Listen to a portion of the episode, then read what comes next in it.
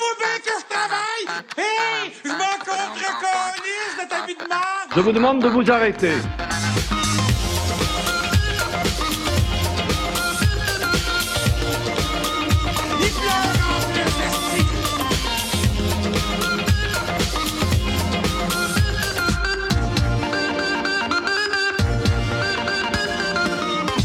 Bonjour, vous écoutez les Pressés de l'expression, je m'appelle Perrine Andrieux et je vais vous parler de la façon dont vous pouvez gérer votre colère afin d'éviter d'insulter vos collaborateurs. Au départ, l'idée vient de Sophie qui voudrait qu'on aborde la communication non violente. C'est un sujet très vaste et difficile à condenser sur un épisode. J'y reviendrai probablement en cours de saison et puisqu'il faut bien commencer quelque part, je vous propose... Sale fils de pute. Parce que pour moi, vous êtes des grosses merdes. C'est délicieux, vraiment. Je me permets de vous renvoyer ici à l'épisode 4 de la première saison où on étudiait en détail la façon de s'adresser au support informatique. Nous allons maintenant décortiquer un article de capital.fr qui s'intitule Insulter un collègue de bureau quand ça passe et quand ça casse.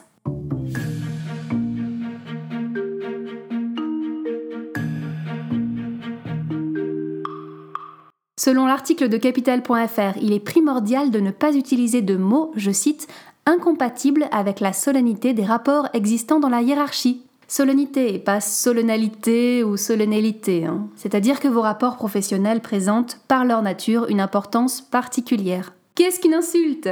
Selon le Larousse, il s'agit d'une parole ou acte qui offense, qui blesse la dignité. Par pur plaisir, je précise que la seule insulte que j'ai trouvée sur le site internet de l'Académie française, c'est le terme maroufle. Et je ne vais pas commenter ça. Je dirais simplement que un maroufle au masculin, donc, c'est une insulte, mais que une maroufle, c'est une colle tenace utilisée pour le marouflage. Moi, là, je vais essayer d'être poli puis être calme. Bon, qu'est-ce que ça raconte d'autre cet article? Si la liberté d'expression est reconnue par la loi, gna gna gna, gna gna gna.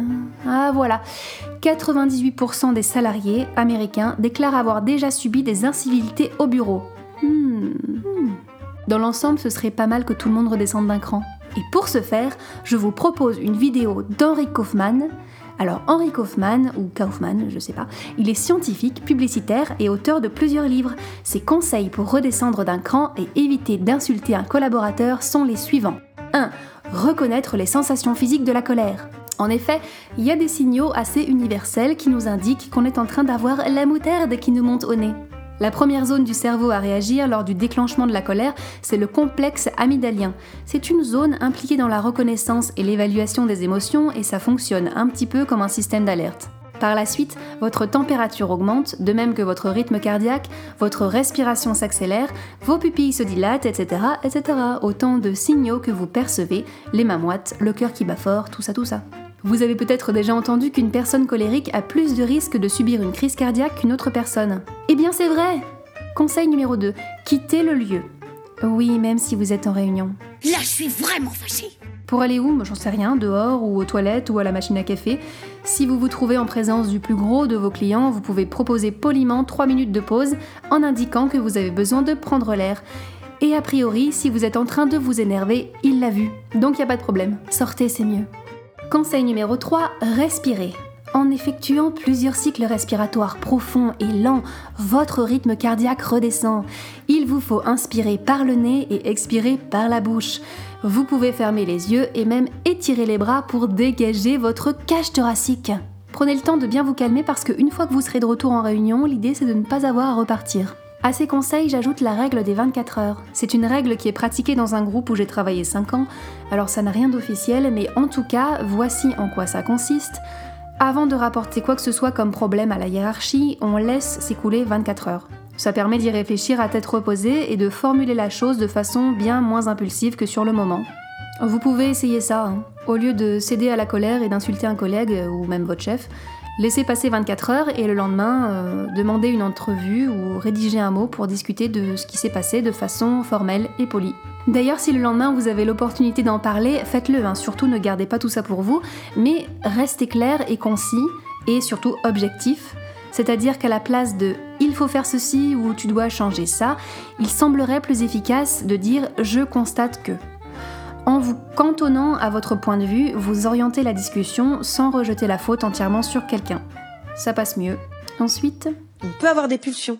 on peut avoir des pulsions. Si ça vous arrive, sachez que vous n'êtes pas les seuls. Ta gueule, salope Va te faire enculer Ça te donnera des couleurs En fait, certains psychiatres considèrent que la colère est nécessaire au maintien de l'ego de chacun. L'ego, c'est le nom donné au moi conçu comme sujet personnel. Ça vient du latin, donc on ne met pas d'accent sur le E. D'autre part, certains affirment que la colère révèle une frustration et qu'on peut trouver en soi la force de surmonter cette dernière en se servant de ce qui la déclenche. La colère peut donc, et je cite l'ouvrage Les bienfaits de la colère d'Elisabeth Moore, être bien vécue et faire avancer les choses. Du coup, de temps en temps, hein, une bonne colère,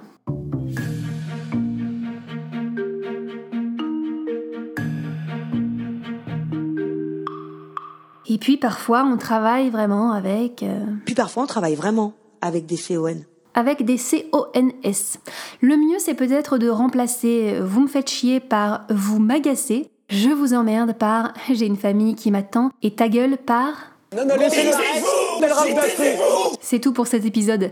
Laissez vos sujets, je vous embrasse, on se retrouve bientôt, je vous laisse en compagnie de Khaled Freak qui a remixé Alain Finkielkraut. Plein de bisous, bonne fin de semaine, ciao ciao.